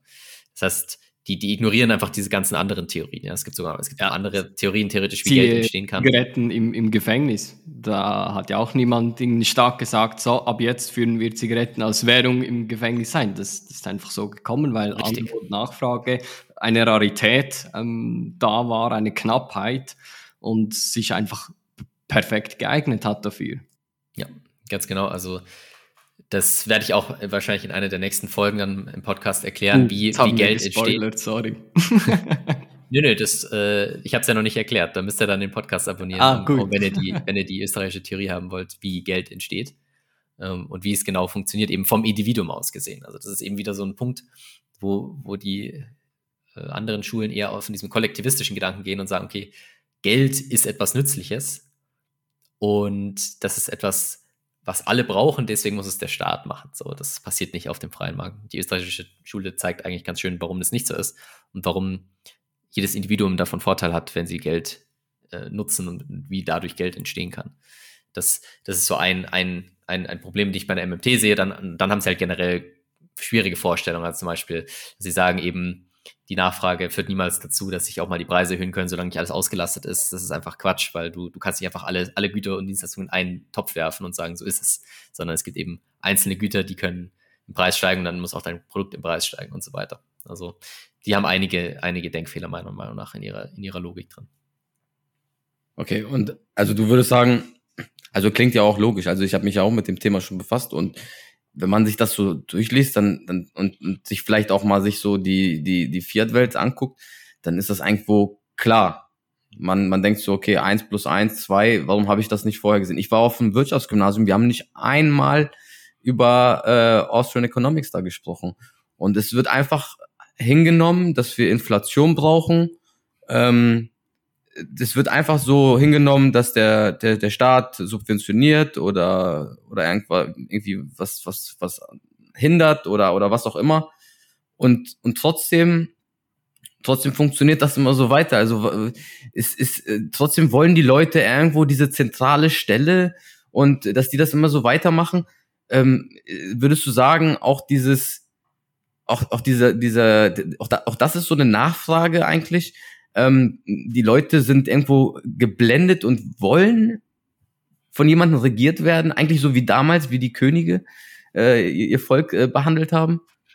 Mm, Ich weiß nicht genau, ob das der Grund ist. Ich glaube, dass die meisten Leute einfach selber diese Themen nicht durchblicken, nicht verstehen, was vollkommen normal ist. Also da brauchen wir jetzt ja auch nicht so tun, als würden wir hier alles verstehen, sondern jeder Nee, hat so seinen, seinen winzigen, Nee, nee, aber winzigen hat ja, Kompetenzbereich, den, den, er, den er versteht und wo er vielleicht mehr weiß als ein Großteil der Bevölkerung. Ja. aber man hat ja jetzt gerade jetzt zum Beispiel, sorry, aber man hat ja gerade jetzt so auch in der Bevölkerung, ich, ich krieg das ganz oft mit, so, ne, alle sind total unzufrieden. So, und wenn, ich, ich bei mir ist es so, wenn ich unzufrieden bin, dann, dann, dann muss sich irgendwas bei mir ändern. So, und dann muss ich irgendwie, das, was ich möchte, muss ich vielleicht nochmal überdenken. So, und, und das, das sehe ich einfach nicht. So, das, die, die, es gibt irgendwie einfach, man nimmt es einfach so hin und, und es gibt wohl keine andere Lösung, habe ich den Eindruck. So, das, das ist so die breite Masse. Mm, Ja, ich würde es eher so sehen. Ich würde halt sagen, wenn ich ein Problem habe in meinem Auto, dann überlege ich ja auch nicht, hm, also wie funktioniert jetzt eigentlich so ein Verbrennungsmotor, ja, und wie, was für Teile sind da drin? Und jetzt lass mich da mal reinschauen und mal gucken, wie funktioniert das und jetzt erstmal zehn Bücher über äh, Mechanik und Elektromechanik studieren und dann sage ich, hm, okay, so mache ich, löse ich jetzt das Problem, sondern was du machst ist, du schaust halt, okay, wer ist Experte für dieses Problem? Und diesen Experten befragst du dann, ja. Dann gehst du zum Automechaniker oder was und sagst ihm, hey, löse mal das Problem so. Und genauso machen das die Leute halt mit dem Geld auch. Die schauen sich halt an, hm, das Geld funktioniert nicht gescheit oder irgendwie gibt es da ein Problem. Wer ist denn da der Experte? Ah ja, das ist der Professor, Professor, Doktor, Doktor, Doktor. Ja, äh, super schlau. Äh, An der Universität mega krass und der weiß schon, wovon er redet. Ja, und der sagt mir, ja, das ist wegen Supply Chain und geht dann schon wieder runter und ist alles kein Problem und Fiat ist gut und Inflation ist gut. Und dann sagst du, Temporär. okay, aber was würdest du jetzt machen, wenn du zum, zum, zum, zum äh, Mechaniker, zum Automechaniker gehst und der sagt dir halt auch so ein Quatsch? Wie, wie willst du das jetzt herausfinden? Du müsstest eben genau das machen, was wir machen und dir hunderttausende Podcasts reinziehen und Bücher lesen und so weiter. Und das ist einfach für den, den durchschnittlichen Menschen einfach nicht leistbar. Das, das ist quasi nur dann, das machst du nur dann, wenn quasi du offensichtlich das, was die, die Experten erzählen, Quatsch ist. Also du, wieder Beispiel, du gehst zum Automechaniker hin und der sagt dir, ja, das Problem ist nicht der Motor, sondern dass ein Elefant in deinem Kofferraum sitzt. ja, und dann sagst du, aber da ist ja kein Elefant. Was erzählst du hier? Das ist doch Quatsch. Das kann ich ja selbst mit meinen drei IQ-Punkten kann ich erkennen, dass das hier Blödsinn ist, wovon du redest, ja. Und dann sagt der andere, nee, schau doch hin, da ist doch der Elefant, da, da sitzt er doch. Und dann schaust du hin und sagst, das ist doch Quatsch. Und dann, dann, dann denkst du halt irgendwann, hm. Und dann gehst du zum nächsten Automechaniker und dann sagt er, nee, schau doch den Elefanten an der sitzt doch da, den grünen Elefanten, ja? Genau, genau. Mit, Aber so komme ich, mir, so komm ich, mir, so, so komm ich mir vor hier, ja, also genau, in dieser Clownswelt. Und dann, denkst du, hm, und, dann, und dann gehst du weiter und dann äh, guckst du äh, guckst du rum, schaust auf YouTube, ja, Elefant im Kofferraum, guckst, googelst du, ja, und dann stellst du fest, die Leute, hier stimmt was nicht, ja, und dann, dann, dann holst du das erste Buch und dann steht, warum keine Elefanten im Kofferraum sind, ja. Und dann liest du durch und dann siehst, ah, ah okay, vielleicht liegt es irgendwie am Zylinder oder ich habe keinen Kraftstoff getankt oder was auch immer. Ja? Könnte es da ja, auch der Grund sein, dass du eben dem Mechaniker beweisen möchtest, ähm, dass, dass er falsch liegt? Ja, dass oder da du, kein Elefanten Das ist einfach typisch menschlich, wenn du irgendwas nicht verstehst, äh, was dein Leben betrifft. Ja, wenn du sagst, okay, das ist irgendwie irrelevant, ja, was jetzt irgendwelche Menschen machen irgendwo äh, auf der Welt, ja, das brauche ich nicht verstehen, das betrifft mich nicht, so, das, damit habe ich nichts zu tun. Aber wenn eben du dein Auto brauchst, um von A nach B zu kommen, dann interessiert es dich ja sehr wohl, ob es funktioniert oder nicht. Aber wenn du eben einen Experten mhm. hast, den du fragen kannst und der richtet, das ist kein Problem. Aber wenn dir der Experte halt Sachen erzählt, wo du sagst, mh, hm, also irgendwie ist das Quatsch, ja, was der da erzählt, oder der sagt irgendwie komplett falsche Sachen, irgendwann schaust du halt dann, hm, was kann ich jetzt machen, ja, und wie kann ich mich jetzt da weiterbilden? Und genau dasselbe Phänomen hast du halt bei Bitcoin eben auch, dass du halt sagst, äh, die Leute, die, die hören dann eben, okay, Inflation, kein Problem und macht doch nichts und dein Gehalt steigt doch auch. Und dann sehen sie aber, nee, mein Gehalt ist nicht gestiegen. Was erzählst du hier? Und dann so, hm, wer hat dann hier eine alternative Erklärung vielleicht? Ja, und dann haben wir halt den Vorteil bei Bitcoin, dass wir diese Hype-Zyklen haben, die Bitcoin einfach immer ein bisschen in die Medien spülen. Und dann hörst du halt wieder, oh, dann kommt wieder der Professor Dr. Dr. Superschlau und sagt, nee, das ist alles hier Tulpenzwiebeln. Und dann denkst du, hä?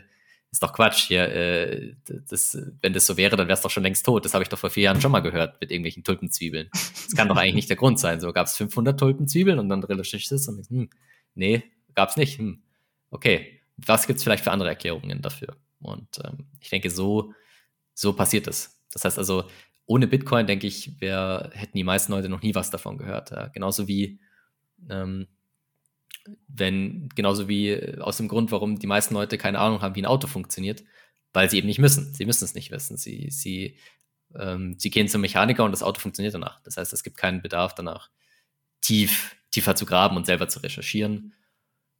Und bei, bei Bitcoin ist es eben schon der Fall, ja. Ja, das, das sehe ich auch bei mir perfekt, weil vorher hätte ich niemals irgendwie mich mit dem Thema Geld beschäftigt. Täglich, tagtäglich brauchst du es null irgendwie hinterfragen, aber irgendeinmal kommt dann dieser Zeitpunkt, wo du der, der Elefant im Kofferraum siehst und denkst, nee, da stimmt jetzt definitiv etwas nicht.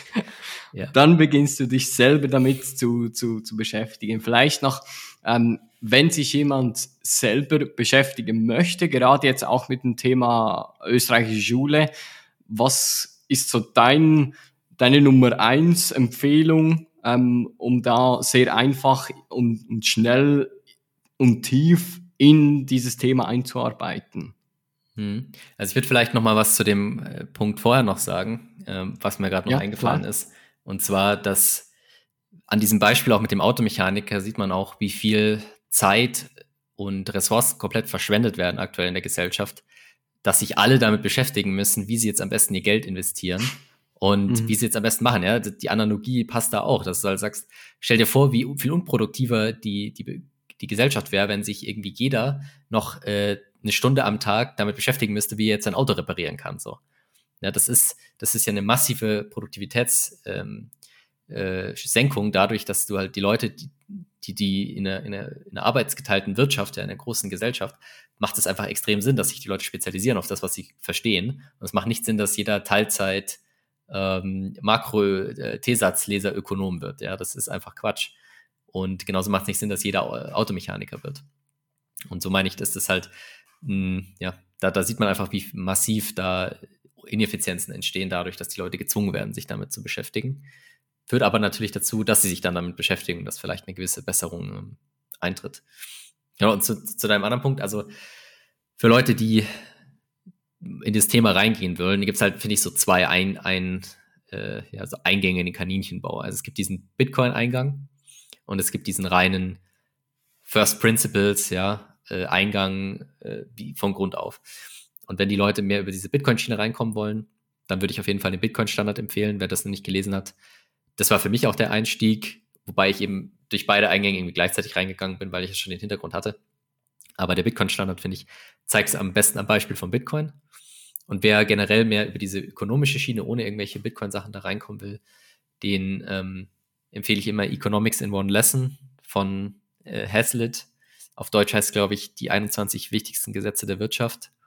Hm, das ist ein super Einsteigerbuch, wo man wirklich jedem in die Hand drücken kann, der von, das von Null anfängt. Und wenn man das mal ähm, verstanden hat, oder wenn einen das dann interessiert, dann kann man weitergehen, ja. Und dann gehst du weiter irgendwann mal vielleicht zu Mises und irgendwann Rothbard, ja. Aber dieses erste Buch, damit sollte man anfangen und dann, also diese, diese zwei eben Bitcoin Standard oder Economics in One Lesson würde ich empfehlen und dann kann man weiterschauen, was einem noch so ähm, interessiert oder kann sich dann weiter informieren, welche Bücher noch empfohlen werden. Sehr, sehr nice, sehr, sehr nice. Ich hätte gedacht, so, du bist eher so über die Austrian Economics äh, zu Bitcoin gekommen. Das war so meine Einschätzung. Nee, aber ist tatsächlich nicht so, aber es liegt vielleicht auch einfach daran, dass ich zu jung war. Also muss rechnen, das war ja dann schon irgendwie vor fünf Jahren oder so, ja. Äh, da war ich ja gerade noch im Studium mit beschäftigt und so weiter. Ja. Das ist, es ist tatsächlich sehr schwierig, auf die österreichische Schule zu, zu stoßen, wenn man nicht jemanden im Bekanntenkreis hat oder so, der, der einem von, davon erzählt. Also ich glaube, aktuell werden wahrscheinlich 99 Prozent aller Leute, die von der österreichischen Schule hören, werden über Bitcoin da reingezogen und nicht über einen anderen Kanal. Okay. Ähm, ich hätte noch eine Frage und zwar, ähm, bist ja auch absoluter Bitcoin-Maximalist, also sogar richtig toxisch unterwegs. Ähm, was denkst du, ähm, wie wird sich das jetzt in der nächsten Zukunft, also wie wird, wie, wie, wie, wie, was können wir erwarten von dieser Wirtschaft? Was denkst du, was ist deine Meinung? Wie wird sich das Ganze entwickeln mit Bitcoin? Ähm, mit dem ganzen Geldgedrucke, gut, es wird ja nicht mehr gedruckt, das ist ja alles schlau gemacht über Kredite, aber ähm, wo siehst du das, also was siehst du da als Resultat kommen? Oh, Patrick muss jetzt die Glaskugel hochholen. Ja, so nur seine Einschätzung, weil ich, er ist so ein, er geht so spieltheoretisch, spieltheoretisch die Fälle, glaube ich, so durch in seinem Kopf und hat da, glaube ich, schon ein paar ähm, paar, paar, paar Fälle so sich schon so wahrscheinlich schon gedacht und was könnte dann passieren und wie können die Leute darauf reagieren und also es ist immer schwierig. Also es ist immer am einfachsten finde ich ähm, entweder sehr kurzfristige Vorhersagen zu machen oder sehr langfristige. Also man könnte jetzt sagen was passiert morgen und ich glaube morgen wird nicht, sich nicht viel ändern. Mhm. ich glaube nicht jetzt wie irgendwelche Crash-Propheten dass morgen äh, Hyperinflation ist und wir äh, nur noch Bitcoin verwenden. Das sehe ich nicht so ich glaube aber schon, dass wir langfristig, dass es keine Fiat-Währungen mehr geben wird, beziehungsweise keine reinen Fiat-Währungen mehr, sondern dass man sagt, okay, vielleicht gibt es den Dollar noch und den Euro, aber die werden halt dann irgendwie mit Bitcoin hinterlegt sein. Aber als tatsächliche globale Weltreservewährung glaube ich schon, dass sich Bitcoin über kurz oder lang durchsetzen wird. Wie lange das dauern wird, ich würde schätzen, mindestens noch zehn Jahre, ähm, aber ich glaube auch nicht länger als jetzt irgendwie 20 Jahre oder so. Also ich glaube, wir haben da schon so einen gewissen gewisses Zeitfenster und die technologische Entwicklung und die Ausbreitung von Informationen ist so schnell, dass ich mir kaum vorstellen kann, dass es länger als das dauert. Und ja, dann haben wir es wieder so, wie wir es schon im 19. Jahrhundert hatten. Wir hatten ein solides Geld, wo man langfristig planen kann, wo sich nicht jeder umschulen muss, ja, zum Ökonom, nur um quasi auf der Stelle zu treten. Und wo wir eine Gesellschaft haben, die weniger stark durch äh, willkürliche Umverteilung von irgendwelchen zentralen Stellen bestimmt ist. Ähm, gerade wenn man jetzt das, das harte Cap von 21 Millionen Bitcoins, die es bei Bitcoin jemals nur geben wird, anschaut, ist, ist meine größte Angst ähm, so für die Zukunft, dass da trotzdem irgendwie Papier-Bitcoin entstehen könnte. Und wenn ich mir jetzt irgendwelche ähm, ETFs anschaue, die, die nicht gedeckt sind und so weiter, geht es eigentlich genauso in, in diese Richtung. Könnte das ähm, ein Problem werden? Ich denke ja. Ich glaube aber, dass du dadurch, dass Bitcoin so ein freier Markt ist und dass du quasi globalen Wettbewerb hast, was du aktuell nicht so wirklich hast. Ja. Du kannst schwer, wenn du jetzt in Deutschland oder Schweiz bist, ist es nicht so einfach, in Kolumbien ein Bankkonto zu eröffnen ja, oder in Australien. Aber in Bitcoin ist es relativ einfach. Die meisten haben sogar wahrscheinlich ein Bankkonto irgendwie bei einer amerikanischen Börse oder bei einer österreichischen, wenn du aus der Schweiz bist oder wie auch immer. Ja. Oder in der Schweiz, wenn du aus Deutschland bist und so. Das heißt, der, der globale Wettbewerb ist viel größer. Das ist es wesentlich schwieriger, das durchzuziehen. Der einzige Grund, warum dieses ganze ähm, ja, Teilreservesystem, dass du nicht wirklich alles hinterlegst, was du sagst, dass du hinterlegst. Warum das funktioniert, ist eigentlich mehr, weil du halt ein Kartell hast, was eine zentrale Instanz hat, nämlich die Zentralbank, die am Ende die, die Banken raushauen kann. Und das gab es auch im Goldstandard, dass, die, dass du halt so eine Teilreserve hattest, aber in gewisser Weise wurde, wurden die Leute immer wieder liquidiert durch irgendwelche Bankruns und so weiter. Also ich glaube, das wird es geben. Und das wird einfach eine zusätzliche Option sein, die in gewisser Weise ein höheres Risiko hat, und äh, es wird aber immer die Alternative geben, dass du einfach die Keys verwahren lässt von jemandem. Zum Beispiel Mikasa oder so mit Multisig oder einfach äh, durch diverseste ähm, ähm, Methoden kannst du das Ganze sichern. Und deshalb glaube ich, dass es beide Optionen geben wird und dass dieser Effekt halt wesentlich geringer ist als heute. Du wirst es nie ganz verhindern können, aber es wird nicht den Großteil ausmachen, meiner Meinung nach. Ähm, jetzt hatte ich, ähm, jetzt hast du gerade einen, Punkt angesprochen, Chaka, die Bitcoin-ETFs und ähm, ganz aktuell das Thema ähm, Bitcoin-Bonds. Ähm, hast du dir das mal angeschaut? Ähm, ist das ist das legit, was da abgeht? Weil ich, ich, ich habe da so ein bisschen immer, immer wenn ich irgendwas höre, was nicht ganz, was nicht direkt Bitcoin ist, da habe ich immer so ein bisschen Bauchschmerzen. Genauso wie mit den ETFs. Und bei den Bonds habe ich irgendwie auch das gleiche Gefühl. Oder also nicht, ist schwierig zu sagen, kommt drauf an, welche Bonds du jetzt meinst. Also El Salvador, diese, was er. Was ja, darüber ist halt sehr schwer, irgendwelche Aussagen zu treffen, weil wir einfach noch zu wenig darüber wissen. Also das ist ja auch generell das Problem mit Bukele und so, auch mit dem Bitcoin-Law. Und wir wissen jetzt zum Beispiel nicht mal, wer überhaupt die Wallet entwickelt hat, diese Chivo-Wallet. Wir wissen nicht genau, welche Gesetze jetzt in dieser neuen Stadt gelten sollen. Was wird das irgendwie in der Verfassung verankert? Ist das irgendwie Sonderwirtschaftszone, wo genau passiert ist? Wer wird da was bauen und so weiter? Auch mit dem Bond ist meiner Meinung nach noch zu früh, irgendwelche Aussagen zu treffen. Aber generell sehe ich das nicht problematisch. Also zum Beispiel, wenn man sich anschaut, was MicroStrategy gemacht hat. Ein Bond ist ja nichts einfach, also auf Deutsch einfach eine Anleihe. Das heißt, eine Anleihe ist einfach nur ein Kredit. Das heißt, du gibst ihm einfach einen Kredit ähm, du gibst ihm Geld und hoffst, dass du halt mit Zinsen dein Geld wieder zurückbekommst.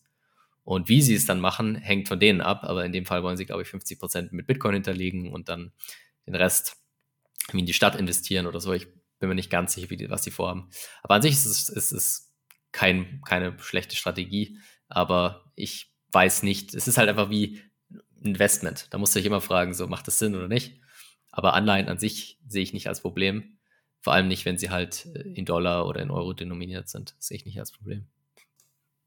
Du musst halt immer wissen, dass dein Geld weg sein kann, ja. Aber das hast du bei jeder Anleihe. Klar, ja. Da ist immer ein Risiko dabei, klar. Aber auf lange Sicht habe ich so, also ich glaube, das ist so mein Gefühl, meine Meinung. Ich hoffe, ich hoffe es zumindest, also, dass ich auf lange Sicht irgendwie dieses ganze Spiel mit, ich nehme mir hier Kredite und, und, und mache hier irgendwelche Geschichten und, und ich, ich, ich habe so, ich, ich habe die Hoffnung, dass es, dass es wirklich zum lang, äh, zu, dass die Leute zu Sparern werden. Ähm, ja, dass irgendwie Bitcoin ist irgendwie zum Sparen da ähm, und nicht zum Rumzocken, finde ich. Äh, und ja, mal, mal schauen. Ich bin da also noch ein bisschen skeptisch. Äh, gucken wir uns die Sachen natürlich an.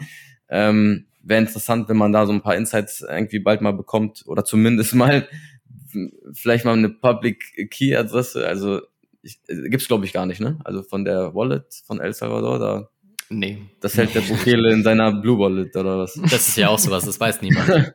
Könnte durchaus sein, dass er morgen abhaut und sagt, Adios ja. amigos. Größte oder was auch immer man da sagt in El Salvador. Ja, das, also keine Ahnung. Ich bin da sehr, sehr skeptisch und äh, naja, gut, das ist auch wieder so ein anderes Thema. Aber äh, das ist richtig. Also ich habe auch das Gefühl, dass die Bitcoiner aktuell zu unkritisch sind. Weil du kannst dir überlegen, was würden die Leute sagen, wenn jetzt äh, die Angela Merkel kommt und sagt, hey, wir machen jetzt eine Regierungswallet und jeder muss diese Regierungswallet verwenden. Die und ja, alles, da gibt es natürlich Privatsphäre und so weiter, natürlich, ja, kein Problem. Äh, klar, ihr dürft auch andere Wallets verwenden, aber äh, die unsere, da gibt's 100 Euro Bonus, ja, wenn du das machst. Ja, ja. Klar, also natürlich, das, ja, es ist halt ein bisschen, man muss immer natürlich beide Seiten sehen, aber man sollte jetzt nicht zu gehypt sein, meiner Meinung nach, und dann irgendwie mhm. hier simpen für einen Präsidenten, nur weil er dreimal das Wort Bitcoin gesagt hat. So ist jetzt meine Meinung. Ja, so sehe ich Nicht das. die Vorgehensweise, die man macht. Also ich habe paar Red Flags äh, gesehen. Also ich weiß nicht, ob ihr sein Profil gesehen habt neuerdings. Ähm, sieht aus wie Metaverse. Ja, und Also- C CEO of El Salvador steht, glaube ich, jetzt. Ja. Ja, ja, aber so verhält er sich auch. Er verhält sich halt wie ein CEO, nur dass er halt mit dem Geld von anderen Leuten das Ganze macht und nicht mit seinem eigenen Geld. Mhm. Was normalerweise keine gute Kombination ist, sagen wir so. Genau. Ja, das ist ja auch nochmal so ein Ding. Das, äh, und, und, und dann noch, noch in so einem, ich, ich sehe das sehr, sehr kritisch und ich finde auch, das muss man kritisch betrachten, weil ähm, gerade dort, glaube ich, also allgemein, Politiker haben sich bis jetzt nicht so, äh, sind nicht so bekannt geworden damit, dass sie ehrlich waren.